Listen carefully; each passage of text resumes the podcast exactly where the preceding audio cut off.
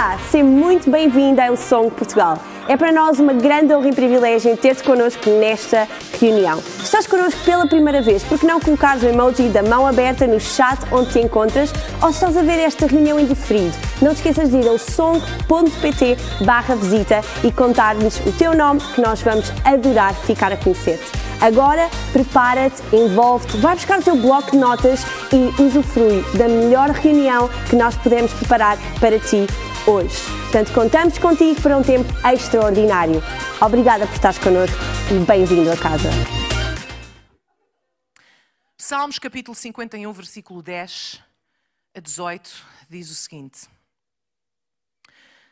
Cria em mim um coração puro, ó Deus, e renova dentro de mim um espírito estável.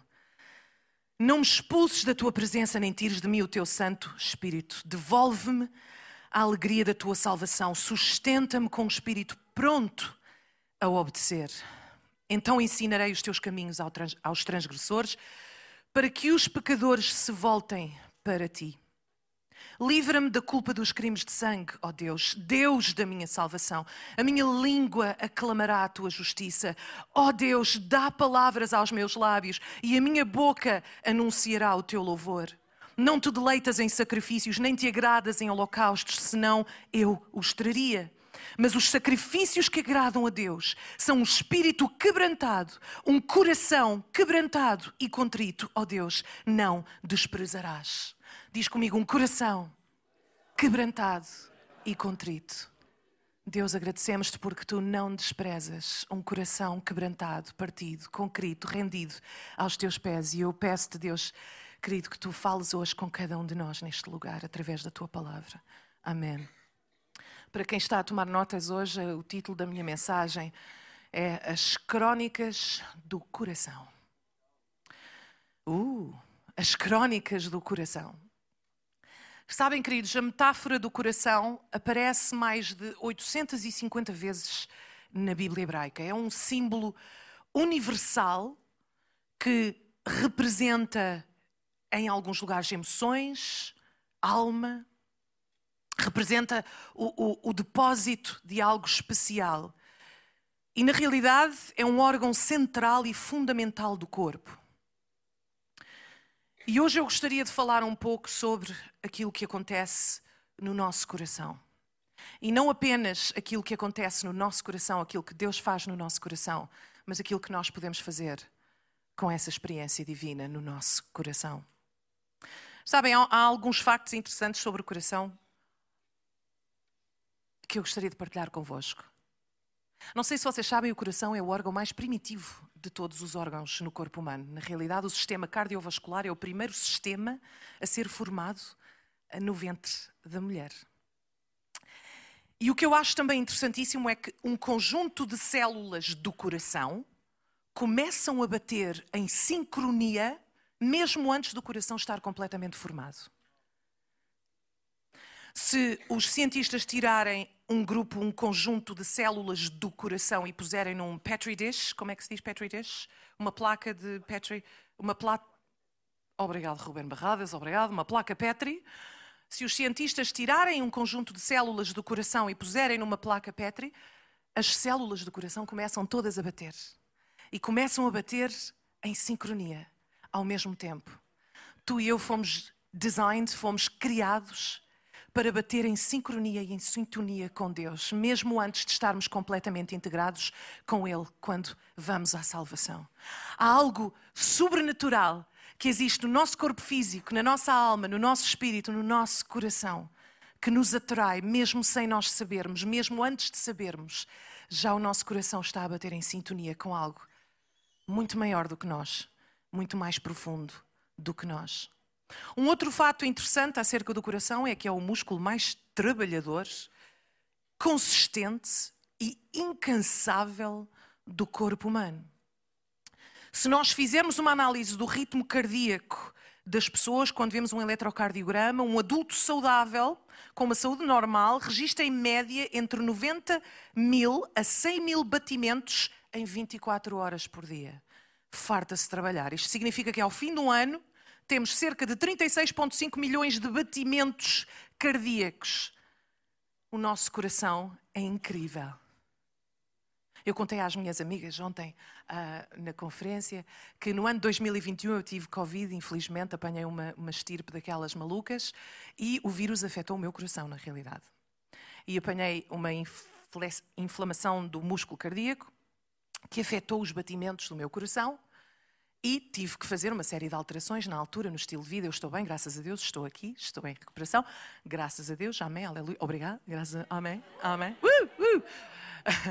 Mas, naquela altura, claro que o meu foco, a minha atenção foi eh, dirigida para esta, para esta parte do meu corpo que é o coração. E enchi-me, por um lado, de gratidão por aquilo que Deus tem feito no meu coração, fisicamente e espiritualmente, e gostaria de partilhar algumas lições convosco nesta manhã, e eu creio que Deus irá falar ao teu coração também hoje. Amém. A primeira coisa que eu gostaria de partilhar convosco nas crónicas do coração é que as crónicas do coração relatam os nossos desejos. Provérbios capítulo 4, versículo 23 diz: Mais do que qualquer outra coisa, guarda o teu coração, porque dele procedem as fontes da vida. Sabem, Santo Agostinho uh, disse que se queremos conhecer uma pessoa, não devemos perguntar o que ela faz, mas sim o que ela ama. Os nossos afetos têm muito a ver com a pessoa que nós somos e com quem nós nos tornamos os nossos desejos. O que é que deseja o teu coração? Nós vivemos num mundo e numa sociedade de funcionalidade, certo? As pessoas são eh, muitas vezes avaliadas pelo valor que elas trazem a um contexto. E se não temos cuidado, até mesmo no nosso contexto de igreja, sem querer, se nós não tivermos cuidado com isso, acabamos por eh, conhecer as pessoas baseado naquilo que elas trazem ao nosso contexto, naquilo que elas podem fazer por nós. Mas na realidade, se tu queres sentar-te com alguém e conhecer alguém, a melhor coisa que podes fazer é investigar, ser curioso e descobrir quais são as afetividades, os desejos do coração daquela pessoa. O que é que ela mais ama? O que é que ela mais gosta? E essa é a maneira mais eficaz de conhecermos a verdadeira identidade dessa pessoa. Se tu queres conhecer mais sobre Deus, aproxima-te dele, investiga o que é que Deus mais ama. Qual é o, o desejo do coração de Deus? Investiga. Investiga. Agora, aquilo que nós também sabemos sobre o nosso coração é que muitas vezes, e os nossos afetos e as nossas, os nossos desejos, é que muitas vezes os nossos desejos estão confusos, desordenados, desequilibrados. E queridos, desejos, afetos e afetividades desordenadas e confusas promovem experiências desordenadas e muitas vezes experiências falsas. Aquilo que tu desejas é fundamental, vai influenciar o teu comportamento. E se não tiveres cuidado dos teus desejos do teu coração, se não estiverem alinhados com os desejos do coração de Deus, vão acabar por dirigir os teus passos, talvez na direção errada. Então eu convido-te hoje a olhar para o teu coração, para os teus desejos, para os teus afetos e a fazer uma análise sem julgamento, mas com curiosidade e perguntar a ti próprio e a ti própria de maneira honesta o que é que eu mais desejo neste momento na minha vida. Lucas 12, 34 diz: Onde estiver o vosso, o vosso tesouro, aí estará o vosso coração. Aí estará o vosso coração. Como é que nós podemos converter os desejos do nosso coração, queridos? O segundo ponto que eu gostaria de partilhar convosco: as crónicas do coração relatam a tua redenção. No texto que eu li há pouco, Salmo capítulo 51, versículo 10, o salmista disse: Cria em mim um coração puro, ó Deus. Renova em mim um espírito estável. Amém. Eu creio que as crónicas do nosso coração, a melhor coisa que nós podemos fazer é olhar para aquilo que Jesus fez por nós. Eu podia apresentar aqui uma lista, uma receita com 15 pontos de coisas que nós poderíamos fazer para redimir os desejos e os afetos do nosso coração. Mas o único que pode trazer verdadeira redenção à nossa alma é Jesus. O único. Mas no fundo, tudo aquilo que as pessoas mais desejam no seu coração é Deus. Eu creio que nós temos, todos nós, um chip, tipo um microchip dentro da nossa cabeça que nos dirige e passamos a vida à procura de algo que muitas vezes as pessoas nem sabem muito bem o que é, mas eu creio que é a eternidade. Vocês sabem que, no meu contexto profissional, um, eu uso psicologia no mundo das organizações e trabalho com liderança e, com líderes de algumas das empresas maiores do mundo, desde corporate sector até Nações Unidas, not-for-profit, etc. E em todos os lugares por onde eu vou, eu encontro isto. Há, um, há um, um, uma escola de pensamento na psicologia chamada Gestalt. Alguém aqui sabe o que é Gestalt? Ok, não há problema, por isso é que vocês vieram, vão aprender. Eu explico. Gestalt é uma palavra alemã que não, na realidade não tem uma tradução literal, mas a tradução mais aproximada desta palavra é forma. Um, e Gestalt, na realidade, há todo um, um, um campo de pesquisa científica e também uh, em várias áreas de, de, coaching, etc. Mas na área da psicologia e da neurociência, Gestalt tem a ver com o estudo da percepção como é que o nosso cérebro humano um, percebe o mundo à nossa volta. E de acordo com este estudo científico, quando nós olhamos para o cérebro dos seres humanos, quando eles estão, por exemplo, a ouvir uma, uma música, vocês ouviram músicas espetaculares aqui uh, pela nossa banda hoje de manhã, quando nós estamos a ouvir música, o nosso cérebro apercebe-se da melodia primeiro em vez de apanhar, separar as partes diferentes dessa música. É um conjunto de notas musicais, mas toda a gente ouve e reconhece a melodia primeiro. Quando vocês olham para a cara de uma pessoa, vocês, o vosso cérebro não, apanha, não, não se foca nas partes separadas da cara da pessoa, os olhos, o nariz, a boca. O vosso cérebro reconhece o formato da cara e é disso que vocês se lembram. E quando nós fazemos alguns testes, uh, com, com, com as pessoas e, por exemplo, mostramos uma série de imagens, tipo mostramos um conjunto de pontos numa forma circular e perguntamos o que é isto? E toda a gente diz, é um círculo. Não é um círculo, é um conjunto de pontos que está disposto numa forma circular. Mas isto para dizer que, de acordo com uh, este, este, estudo, uh, este campo de estudos científicos chamado Gestalt, quando nós olhamos para a forma como o cérebro reconhece todos os estímulos que estão à sua volta.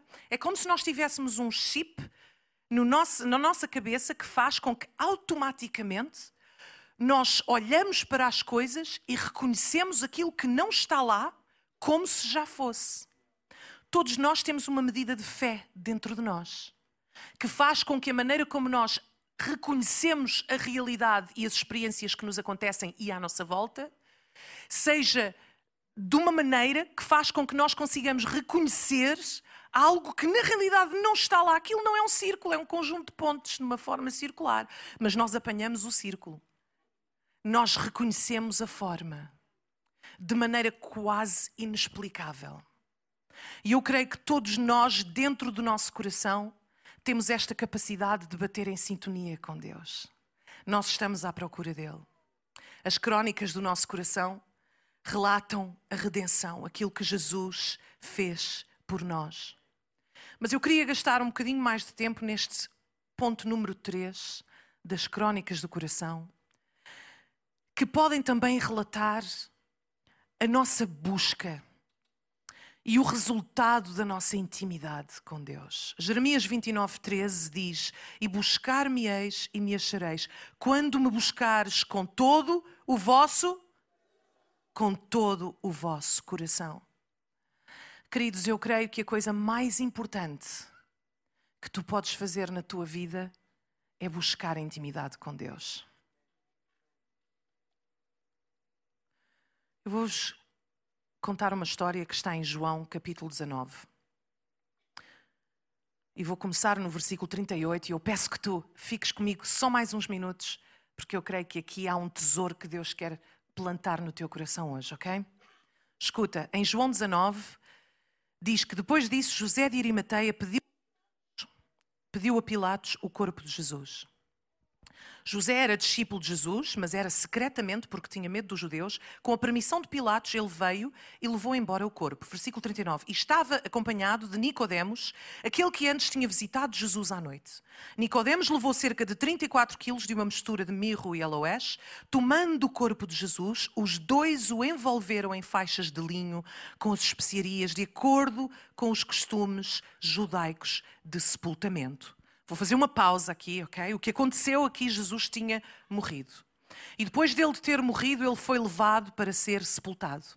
E os personagens que temos neste texto bíblico, temos José de Arimateia, que deu o túmulo, temos Nicodemos, que trouxe as fragrâncias e o linho, essências usadas nos funerais dos reis, temos João, o seu amigo, tais vestes e preparativos representavam para outros um, cerimónias fúnebres de reis, mas para ele representavam a tragédia. Jesus, o seu mestre, o seu amigo, aquele por quem João tinha deixado tudo para trás para segui-lo durante três anos, Jesus tinha morrido. E sabem, para muitos, Jesus era aquilo que ele fazia, a sua utilidade, a sua funcionalidade. Para muitos, Jesus era os milagres, as curas, era a esperança política de Israel, era a salvação, era uma revolução. Para João, Jesus era o seu melhor amigo. E agora ele estava morto. João estava entre a tragédia de sexta-feira e o triunfo de domingo, que ele ainda não sabia iria acontecer. João estava no sábado Jesus estava enterrado. E o que é que ele fez? O que é que ele fez? Ele permaneceu. Ele ficou ali, perto de Jesus, era o hábito dele. Quando o nosso coração deseja a Deus mais do que tudo, quando o nosso coração está totalmente rendido a Jesus, quando o nosso coração deseja esta intimidade com Deus, nós permanecemos. Nós permanecemos. João esteve ao lado de Jesus no cenáculo, João esteve perto dele no jardim do Getsemane, João esteve aos pés de Jesus na crucificação e João estava apenas a alguns passos de Jesus na sepultura. Ele ficou por perto, ele buscou intimidade em todos estes momentos. E sabem, há duas coisas sobre intimidade que nós precisamos de saber. A primeira coisa é que a proximidade gera intimidade. Se queres reconhecer Jesus no teu sábado, entre, no meio da tragédia, se queres reconhecer Jesus no meio das tuas tribulações, tu tens que ficar perto dele. Se queres ter intimidade com Deus, Ele está sempre contigo, queridos. Mas nós nem sempre estamos com Ele, certo? O nosso foco, a nossa atenção é algo, é um recurso precioso. Eu falei disto um bocadinho ontem também com as minhas amigas. Quando nós prestamos atenção a alguma coisa, o, o, o foco da nossa atenção cresce no nosso cérebro. Literalmente, nós vemos mais daquela coisa que nós estamos à procura. Mas nós também perdemos aquilo que nós não estamos à procura. O que nós não procuramos, nós deixamos passar. Literalmente. É um fenómeno avaliado pelos neurocientistas, chama-se cegueira não intencional. Se tu não estiveres à procura de Jesus, tu perdes Jesus no meio das tuas circunstâncias, no meio das tuas tribulações. Tu perdes Jesus. Vou voltar ao texto, porque há outra coisa que eu quero que nós reconheçamos hoje que tem a ver com intimidade. João 20, vou ler a partir daqui. João 20, versículo 2 diz assim: Maria de Magdala foi a correr ter com Simão Pedro e com o outro discípulo, aquele que Jesus amava, que era João. Embora foi ele próprio que disse isso, ele dizia várias vezes, aquele discípulo que Jesus amava. Só ele é que disse isso, mas whatever. Um, e disse-lhes: Levaram o Senhor do túmulo. Maria disse a João: Levaram o Senhor do túmulo. Não sabemos onde o puseram. Então Pedro, típico Pedro, e, outro, e o outro discípulo saíram, que o Pedro era o impulsivo, ele, estava de, ele era um homem de ação. Pedro e o outro discípulo saíram e foram ao túmulo ver o que se passava. Pedro e João. Iam correr os dois, mas o outro discípulo, João, correu mais do que Pedro, era mais novo. Eu gosto de, que ele falava bem nele próprio, na segunda pessoa. Segunda? Terceira? Terceira, sorry. Uh, onde é que eu ia?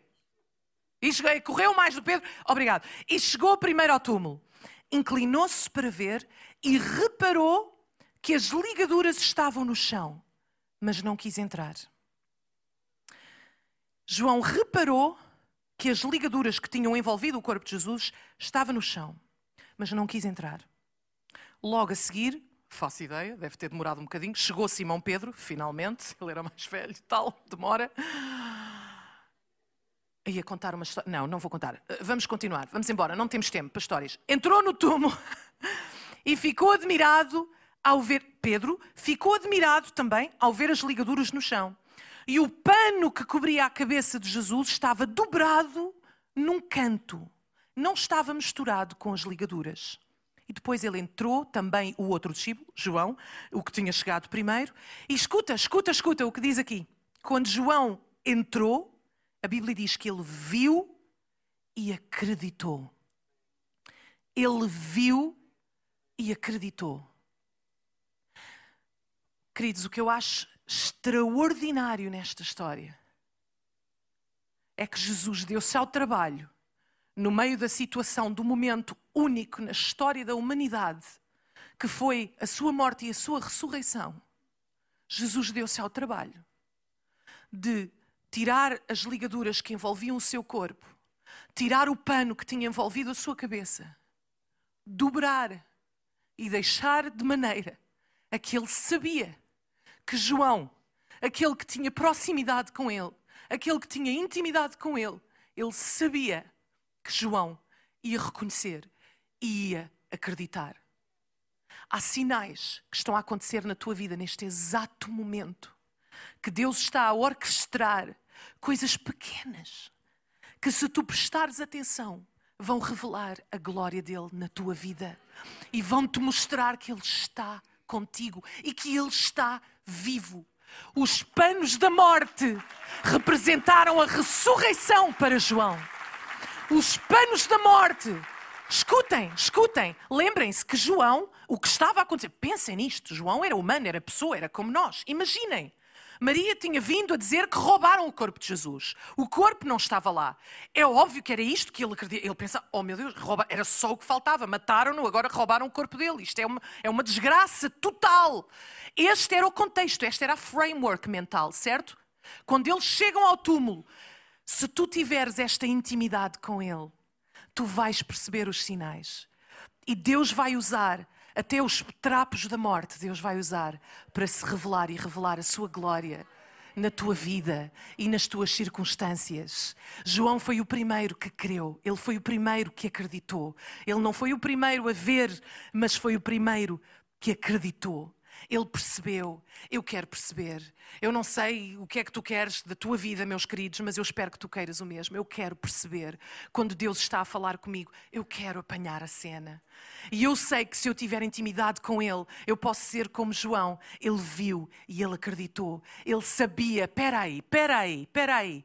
Se alguém tivesse roubado o corpo, não se ia dar ao trabalho de dobrar os paninhos antes, de, antes de tirar a cena, certo? Ele, para já, apanhou, apanhou a cena. Mas eu creio que há algo especial que, que está nesta história e nós vemos a maneira incrível como Jesus se dá ao trabalho de deixar sinais para nos ajudar a compreender que a presença dele está na nossa vida. Foi por causa desta intimidade que ele percebeu, ele viu e ele acreditou. E, e o mais engraçado é que a intimidade com Deus, este tipo de intimidade, é uma escolha. É a escolha mais importante da tua vida. E sabem, Deus apresenta-nos escolhas constantemente. Nós vemos escolhas em todo o lado na Bíblia. Uma das, uma das maneiras como as escolhas estão representadas de maneira mais incrível, na minha opinião, é o momento da crucificação. Temos duas cruzes ao lado de Jesus. Em Mateus 27, 44, em Lucas 23, 39 43, podem ler, e temos duas cruzes e Jesus no meio. Ambos os criminosos condenados pelo mesmo sistema, a mesma sentença. Ambos iniciaram uma conversa com sarcasmo, mas um deles escolheu terminar a conversa de maneira diferente. Nós podemos não escolher as nossas circunstâncias na vida, mas a escolha mais importante que nós temos é a escolha da nossa resposta àquilo que nos acontece. Amém. Viktor Frankl, um psiquiatra suíço que esteve preso em campos de concentração, ele tem uma frase lindíssima que eu também partilhei com as minhas amigas ontem e quero partilhar convosco. Ele disse: entre o estímulo e a reação há um espaço. Neste espaço está o nosso poder de escolher a nossa resposta. E na nossa resposta está o nosso crescimento e a nossa liberdade. Este espaço que existe entre o estímulo e a resposta, este espaço que existe entre a tragédia de sexta-feira e o triunfo de domingo, este espaço que existe entre aquilo que te aconteceu, a tua circunstância que tu não controlas e aquilo que te vai acontecer, a maneira como tu vais responder a esta circunstância. Neste espaço está o poder que tu tens, a responsabilidade que tu tens. Só Deus tem o poder para te redimir, só Deus tem o poder para te salvar, só Deus tem o poder para te curar, mas tu tens um poder na tua resposta. Tu podes dizer que sim ou tu podes dizer que não. Tu podes dizer que sim ou tu podes dizer que não.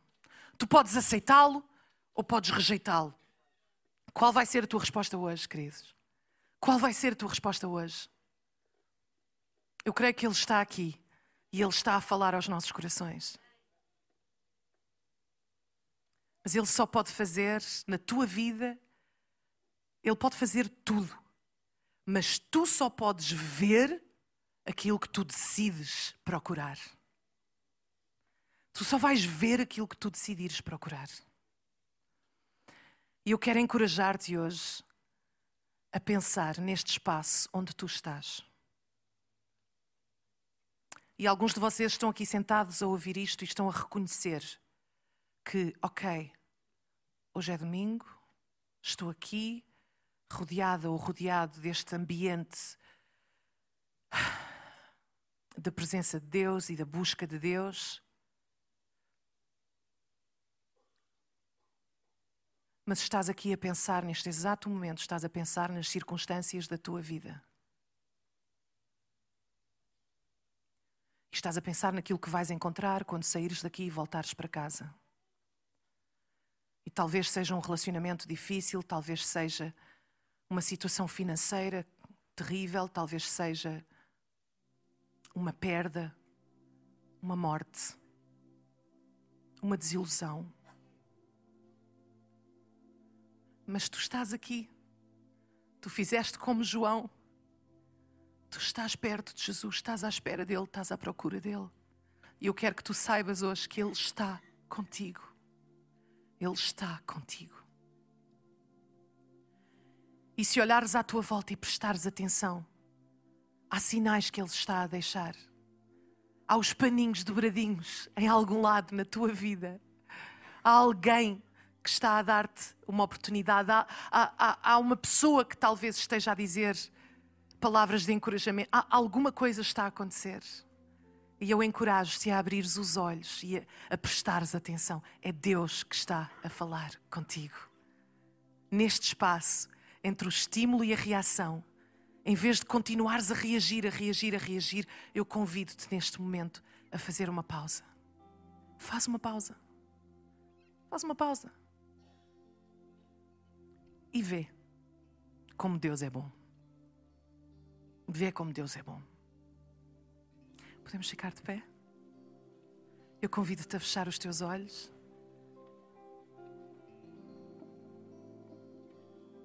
E a entregar a tua situação a Deus. Seja o que for, Ele vê o teu coração.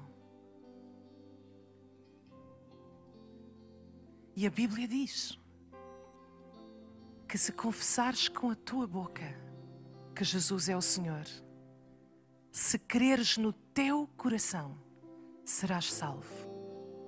E esta salvação é a salvação que te dá a vida eterna, mas também é a salvação que todos nós precisamos. Ele quer te salvar das tuas circunstâncias, qualquer que sejam as tuas circunstâncias hoje. Ele quer te salvar deste vale da sombra da morte que tu estás a atravessar. Jesus disse: Neste mundo tereis aflições, mas tem bom ânimo, porque eu estou contigo. Ele está contigo hoje. Eu quero convidar-te a dizer sim a Jesus hoje. E escuta, talvez seja a primeira vez que tu vais dizer sim a Ele. E este é um momento muito especial. Por isso eu convido-te a fechar os teus olhos. Todos nós vamos fazer isso. Eu vou ficar com os olhos abertos porque eu quero ver quem tu és. Eu quero orar por ti. Quero orar contigo. E nós vamos fazer uma oração que provavelmente é a oração mais importante que tu alguma vez vais fazer na tua vida. A oração em que vais render o teu coração a Jesus. Lembra-te deste dia, lembra-te deste momento para que possas relatar as crónicas do teu coração, para que possas contar a ti próprio, a ti própria, a crónica daquele dia em que disseste sim a Jesus pela primeira vez.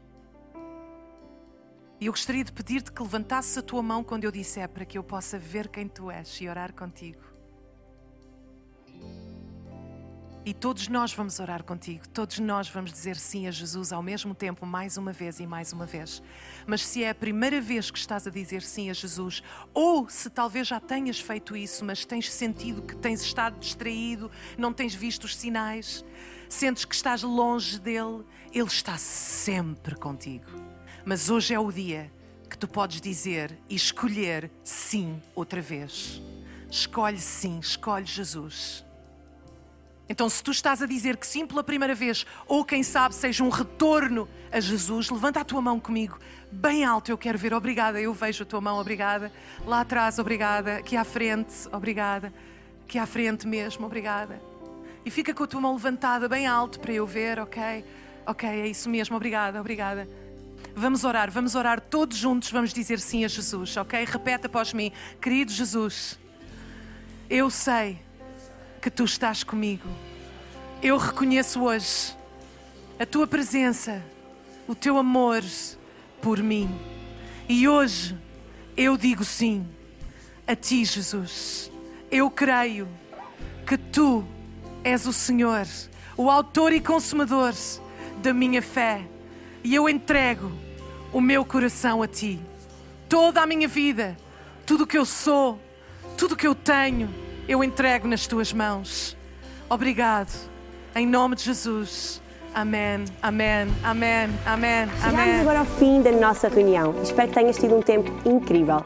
Se tomaste a decisão de seguir Jesus, nós gostávamos de te dar os parabéns e pedir-te que tu coloques agora mesmo o emoji da mão aberta no chat da plataforma onde te encontras ou possas ir ao song.pt barra Jesus e contar-nos da tua decisão.